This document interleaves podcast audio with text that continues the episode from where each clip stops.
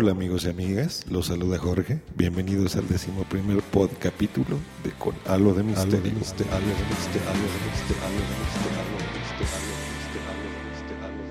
Como habrán notado, mi nombre no es Jorge, yo soy Josh Green. Y en esta misión, Josh Green Live va a ser el programa Con Algo de Misterio. Sean bienvenidos y disfrútenlo.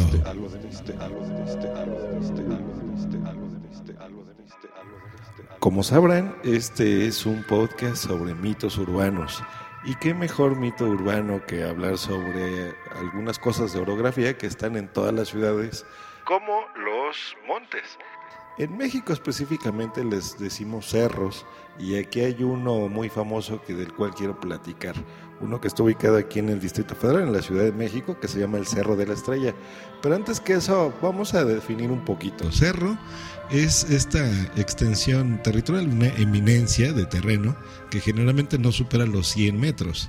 De la base, obviamente, hasta la cima del, cerro. Pero aquí en Sudamérica y parte de México, y algunos picos que superan incluso los 3.000 metros de altitud, o sea, 3 kilómetros, son los que les llamamos así. Ahora, ¿cuáles son, ¿cuáles son algunos de estos montes más famosos en el mundo? Para que se den una idea. Tenemos al monte Fuji, obviamente del sureste en Tokio, una belleza japonesa que seguramente lo han visto en distintos lugares. Y este cerro, por ejemplo, se le atribuyen cosas como eh, leyendas de demonios, de criaturas mágicas, eh, alrededor del cerro es una belleza, o sea, hay lagos y obviamente estas flores hermosas japonesas, ¿no? El monte Everest que tantas vidas ha cobrado y le suena, por supuesto, de muchísimas cosas, ¿no? El Kilimanjaro en África, el Monte Olimpo, eh, ustedes saben dónde vive Zeus, ¿no? El, el, padre y el dios de todos los dioses, pues en Zeus, el Monte Olimpo. Y así me puedo ir, el Monte Vesubio, etcétera, etcétera. Pero en, la Ciudad de México, como les platicaba, tenemos nuestro famoso cerro, que es el Cerro de la Estrella. Que este es de tipo volcán. Eh, ustedes conocen, ubican un volcán, que es la base, mide varios metros o varios eh, kilómetros incluso, y se eleva, ¿no? Esa típico eh, forma de cono. Y en la delegación Iztapalapa, una delegación es una división geográfica, más bien política que hay sobre las ciudades, en donde dividimos y dentro de una delegación puede haber varias colonias. Así es como dividimos la Ciudad de México. En esta delegación pues tenemos este monte y aquí pasan cosas muy extrañas, cosas muy impresionantes. Eh, tiene fama desde épocas, épocas prehispánicas y aquí muchísimos habitantes obviamente de la Ciudad de México llamados los mexicas pues le daban importancia y hacían obviamente ceremonias muy importantes para la ciudad. Eh, y ya obviamente en épocas nuestras, pues se dio el nombre de Cerro de la Estrella, ya que se encontraba bajo las faldas la hacienda de la Estrella. Eh, y pues bueno, en un alarde de nada original, pues decidieron llamarle el Cerro de la Estrella. Pero, por supuesto, aquí han pasado cosas increíbles. Eh, ha habido muchos fenómenos, que algunos son naturales y algunos son de otro tipo, pero qué mejor que nos cuente un habitante de la zona eh, qué ha pasado o qué ha visto en carne propia. Ustedes ya escucharon la introducción que acabo de hacer al programa, pero qué mejor que platicar con un habitante de la zona. Y aquí tengo a alguien que, que la conoce perfectamente bien. Hola, bienvenida a lo de Misterio. ¿Cómo te llamas? Hola, muchas gracias. Bueno, mi nombre es Jasmine y muchas gracias por invitarme. Sí, bienvenida aquí con Algo de Misterio. ¿Qué nos puedes platicar? ¿Qué, qué cosas raras has escuchado o visto eh, pues debido a vos, tú que has estado ahí? Bueno, pues como dices, ya tengo mucho tiempo de vivir ahí, este, así que te puedo contar de, de, todo lo que ha habido, este, ritos satánicos, gente que desaparece, los misterios de la, la famosa cueva del diablo, duendes, aparición de duendes, muchos dicen que hay duendes, que hay, hay brujas también, este, apariciones de ovnis, muchos dicen también haber visto este, seres extraterrestres. ¿Y tú a qué debes o a qué crees eh, que pasa esto? O sea, ¿por qué pasa eso? ¿Por ¿Tú has visto algo? Pues, mm, así realmente visto, visto este, fenómenos, no este, gente que cercana a mí sí los ha vivido y pues sí, sí creo que, que pase. A mí me tocó ver, por ejemplo, este, un tiempo que pasaba la, la policía, este, ahora sí que la, la, policía montada, por decir, no me. Ah, como en Canadá. Sí, porque era cuando estaba desapareciendo la gente, sobre todo los niños, y era cuando decían que hacían ritos satánicos ahí en el cerro. es, y era porque, bueno, desaparecía la gente y sí, curiosamente aparecía este, precisamente frente a la cueva del diablo y cerca de ahí. ¿Una cueva del diablo? Así se llama. Y es precisamente porque pasan cosas muy, muy misteriosas. Y bueno, termino de decirte esto de los ritos y te explico un poco de la cueva. Ahí, este, te, como te comentaba, ahí cerca este, de la cueva aparecían este, figuras, la, el famoso pentagrama, figuras de animales dibujados y sí aparecían restos de, de, de cuerpo de cuerpo de humanos. ¿En la cueva? Afuera donde estaban junto, sabía que hacían ritos ahí y precisamente como desaparecía la gente empezaron a mandar a la policía montada ahí para vigilar, mucha vigilancia durante mucho tiempo precisamente y el acceso lo empezaron a restringir y eso porque antes cualquier persona podía entrar ahí porque también curiosamente por esa parte donde se sube el cerro hay también una entrada a lo que es un panteón. Entonces también mucha gente subía por ahí y precisamente eh, era este como que acceso libre. Entonces, este, después de que empezaron a pasar todas esos, esas desapariciones, ya fue más restringido.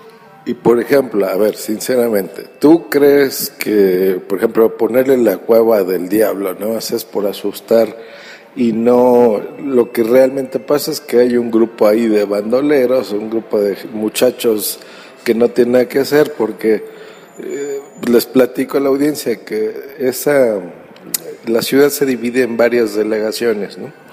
Esta, digamos que una delegación es como un extracto de diferentes barrios o colonias y hay cinco o seis, luego corrijo entonces, una de las que se ha caracterizado por tener gente de bajos recursos, eh, y desgraciadamente donde hay bajos recursos, pues hay delincuentes.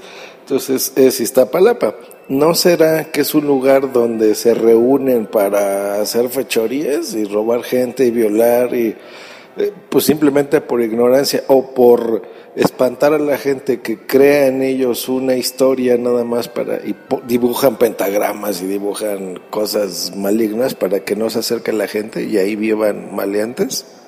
No, es cierto que Iztapalapa se caracteriza por ser de la ahora sí que puede ser una zona conflictiva, pero precisamente Iztapalapa es una delegación muy grande.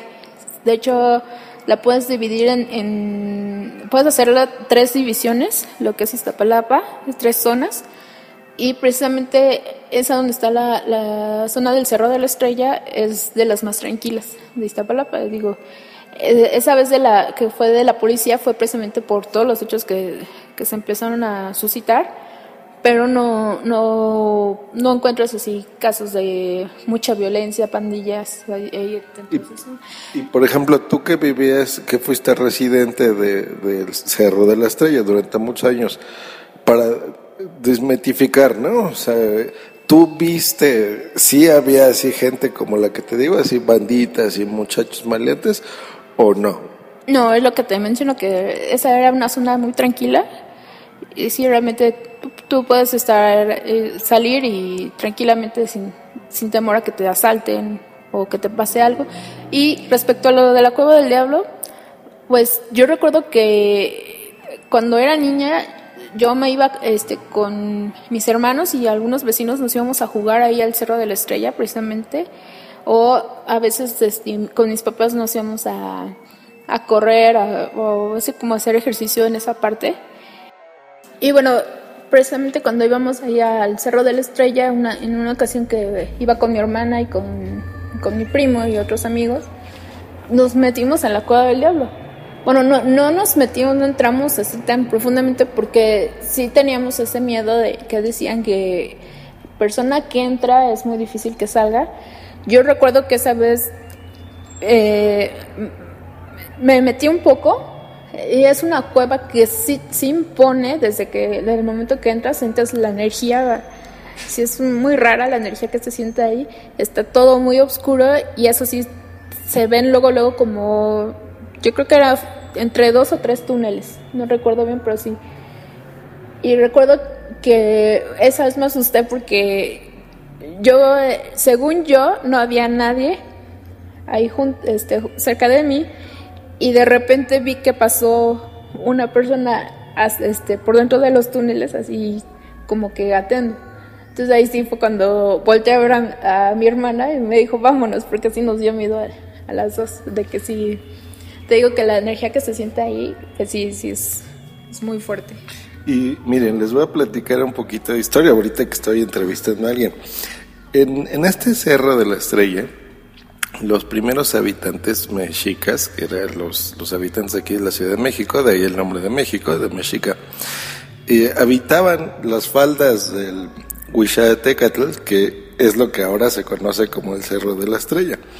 Cuando abandonaron Teotihuacán, estos pobladores se refugiaron en estas partes y eh, debido a guerras y demás cosas, eh, todos los habitantes de, de Iztapalapa, los iztapalapenses, eh, les quedó ya la responsabilidad de proporcionar este fuego nuevo, ¿no? Cada 52 años.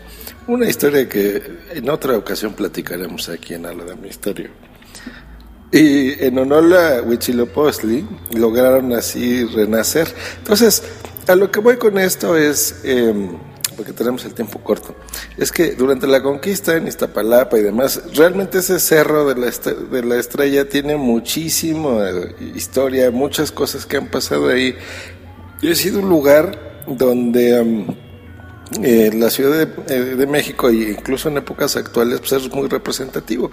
De ahí, por ejemplo, que se haya decidido hacer eh, pues la Pasión de Cristo, ¿no? Que es esta, pues como representación, una obra de teatro, ¿no? Real, donde pues escoge a, siempre a un personaje que lo hace de Cristo y creo que se prepara todo el año y me imagino que los habitantes de la zona de la colonia, gente de iglesias, que en México déjenme platicarles que a veces hay hasta cuatro iglesias en un radio de pocos metros, ¿no? Es un lugar muy religioso.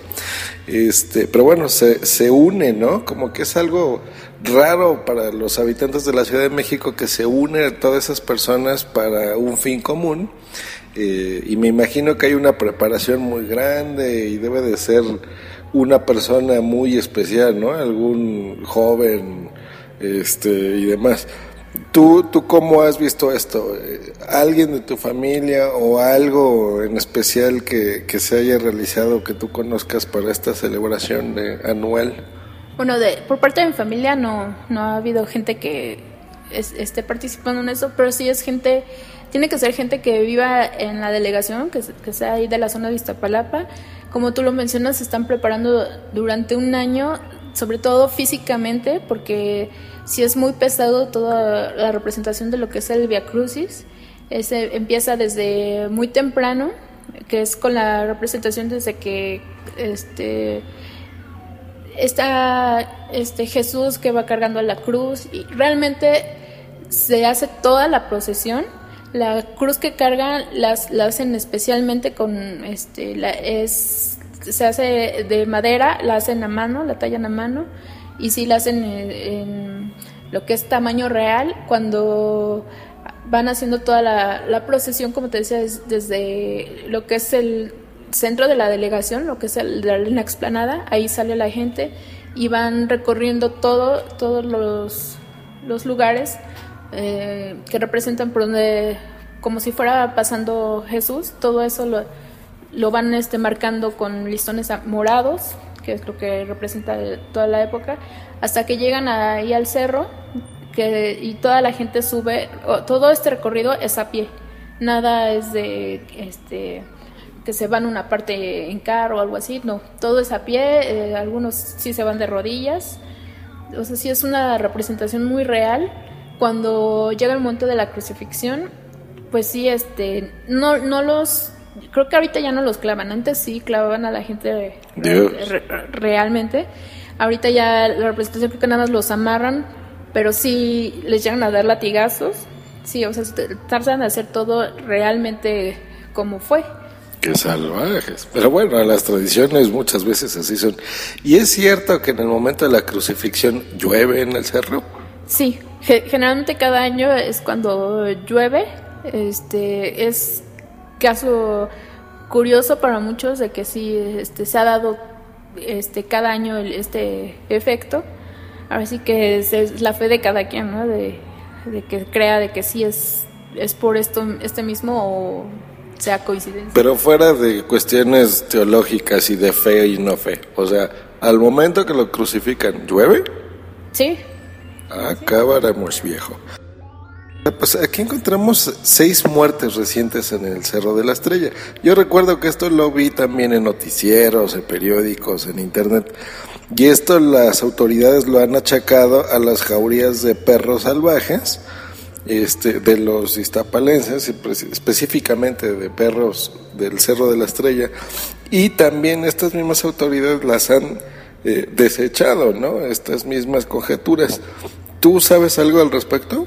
Sí, precisamente este, se encontraron eh, los cuerpos y sí los este, vinculaban con que eran muertes por, como dices, con las jaurías de perros, pero digo, yo tanto tiempo que llevo viviendo ahí, yo no recuerdo haber visto que, se reunieran jaurías, como ellos dicen, menos de, perros salvajes. Sí hay perros que han, este, callejeros, como en todos lados, pero no, eso es obvio, obvio, ¿no? Si tú atacas un perro y se va a defender, pero así de que sean perros salvajes, como ellos dicen, y que te ataquen hasta, hasta matarte, no. Yo digo que vieron que el cerro era un lugar para igual para, ocultar algún alguna muerte o algo así y, los fueron a dejar ahí. Lo que pasa es que les platico un poquito de la orografía. Por lo menos lo que a mí me ha tocado ver, ahorita nos confirmarán, pero básicamente es pues, un cerro, un monte, ustedes saben cómo es. Se ha ido poblado a lo largo de las décadas, entonces han construido obviamente calles, eh, hay pocas avenidas, que esas son las que van subiendo, y a los lados es a donde se ha eh, construido. Más bien como a un lado, ¿no? Como al lado derecho, digamos, si vas tú subiendo de norte a sur. Pero del lado izquierdo, no. Yo por lo que he visto es que lo tienen como bardeado y lo tienen eh, como dividida esa zona. Y supongo que en esa zona del lado izquierdo, no lo sé, hay como cultivos, es donde está la cueva del diablo que nos platicas, o sea, es un lugar menos accesible, por no decir inaccesible, pero menos accesible que, que, en cualquier parte de la ciudad, ¿no? Donde hay calles, manzanas y demás. O sea, todavía hay ciertas cosas así, ¿no? Exacto, sí. En esa parte donde tú mencionas hay campos de si son de cultivo, la mayoría es, pero son es una propiedad privada. todo eso es antes de llegar al, cerro del este hay una parte ya donde termina esa avenida, se puede decir. Del lado izquierdo precisamente está la entrada hacia el cerro y un poquito más arriba ahí es donde donde te da la salida hacia el panteón que te mencionaba.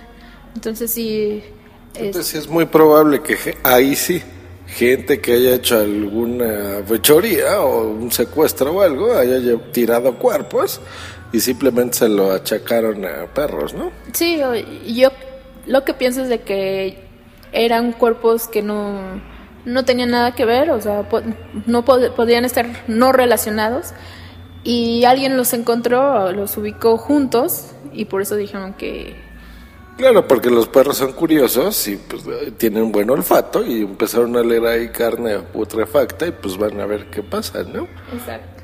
Ah, perfecto. Pues muchas gracias, Yasmín.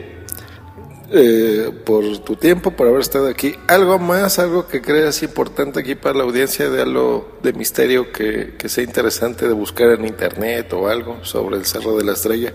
Bueno, pues algo que ya no dio tiempo de mencionar, pero las apariciones de ovnis que se han dado mucho ahí, son muchos avistamientos. Este, yo digo que es por lo mismo que es un lugar que tiene mucha energía y por eso es de que se dan todos estos fenómenos. Perfecto, muchas gracias. De nada, muchas gracias a ti por invitarme. Y listo, ya vuelvo a ser Josh Green. Quiero agradecer muchísimo, por supuesto, haber estado escuchando este programa que se llama Con Halo de Misterio. Los invitamos a escucharlo. El señor Jorge lo hace mil veces que yo, por supuesto, eh, pero para mí ha sido una experiencia interesante. Como pudieron notar a lo largo de este programa, pues no es mi estilo. Yo no sé hablar cosas de misterio, por lo cual me fue difícil. Pero yo creo que para, para ustedes, para la audiencia, ha sido un experimento interesante. El fin del día del intercambio podcastero es ese. Estamos cambiando de programas, viendo qué es lo que les va a gustar más a, oír, ¿no? Que sepan la diversidad de podcast, que conozcan muchos más y que por supuesto vayan y, se suscriban a este feed. Eh, van a encontrar aquí cosas muy bien hechas, eh, cosas como los Club de los 27, por ejemplo, ¿no? ¿Qué pasa? ¿Por qué esos famosos se murieron a esa edad tan temprana? Entre muchísimas otras cosas. Desde aquí te mando un saludo, Jorge. Muchas gracias por haberme invitado a, realizar tu programa y por supuesto a Dios, Dios que fue el que decidió, la suerte fue la que decidió que yo hiciera este programa. Eh, y una vez más los invito a que entren. Les recuerdo que existe un feed que se encuentra en mi eh, cuenta de Spreaker. Es un feed general en donde vamos a estar publicando todos los podcasts que decidieron participar en esta edición 2000. 14 y tenemos un hashtag. Este hashtag lo van a encontrar en Twitter, ya saben que es la forma de más sencilla de poder localizar algo, en donde si algún podcaster en Twitter, por ejemplo, menciona el signo de numeral Interpodcast 2014, eh, pues ya podrán encontrarlos, ¿no? Pero para facilitarles la vida en la podcastfera.net vamos a poner eh, un, post especial con todos los podcasts y por supuesto este feed general para que pues puedan escuchar eh, todas las emisiones, ¿no? Todos los programas que se intercambiaron. Yo he tenido ya la oportunidad de escuchar algunos y se van a divertir como no tienen idea. Voy a hablar únicamente de los míos. Yo ayudé al señor Carl Legas on the Road eh, hacer eh, ese programa, Carlegas on the Road, en versión Club DeLorean. Este maravilloso podcast que en un DeLorean, en esta nave de Volver al Futuro, pues regresan y reviven muchas cosas, ¿no? Que en el pasado habían y en algunos casos hasta en el futuro. Entonces, Club DeLorean van a encontrar mi participación. Van a encontrar también mi participación en WhatsApp, el podcast donde salen todos los demás. Me encontró hacerlo, me, me tocó hacerlo con mi amigo Félix San Jordi. Nos la pasamos increíble les recomiendo muchísimo que lo escuchen porque de veras que está divertidísimo. Entonces, en medio mes y por supuesto en WhatsApp lo, podrán escuchar. Y con mis compañeros del Fruitcast hicimos un, un en directo, una versión en vivo de Royal Rumble, let's get ready to rumble, que quedó también muy muy bueno. Este, eh, como el espíritu de Royal Rumble es hacerlo en vivo, eh, pues lo hicimos así, pero no todos mis compañeros, algunos de ellos o la mayoría, eh, es el primer directo que hacían en su vida, entonces se nos nota y desde aquí les mando un aplausote a Tony y a Sergi porque lo hicieron, lo hacen increíblemente bien. Es muy difícil hacer Royal Rumble en vivo, necesitas tener una maestría, pero nos la pasamos también increíble en ese podcast. Eh, y esos son los podcasts que a mí me tocaron. Escuchen todos los demás. De, la gente de WhatsApp se aventó un Fruitcast impresionante. Les va a encantar. Está buenísimo. Y después de este chorro mareador, pues les informo que el siguiente programa eh, de Just Green Live lo hizo el señor Materrón. Eh, y seguramente le quedó increíble. En un par de días, a partir de que escuchen esto, que hoy es lunes, van a escuchar ya ese programa en ese mismo feed. Y después ya regresamos a la programación regular de Just Green Live. Pues desde aquí les mando un abrazo. Muchas gracias compañeros podcasters por unirse a las locuras de este servidor. Muchas gracias Raúl de la podcastfera.net, al doctor Genoma, por su inestimable participación y ayuda, porque sin él esto no lo hubiéramos podido hacer. Muchas gracias Raúl, ¿eh? una, locura y por supuesto entren a la podcastfera.net que van a encontrar ahí muchísimos artículos sobre podcasting muy interesantes, que eso nos sirve a podcasters y a no podcasters, ¿eh? entonces todo mundo entra a la podcastfera.net. Muchas gracias, nos escuchamos en el 2015 en otra edición del Día del Intercambio Podcastero. Hasta luego y bye.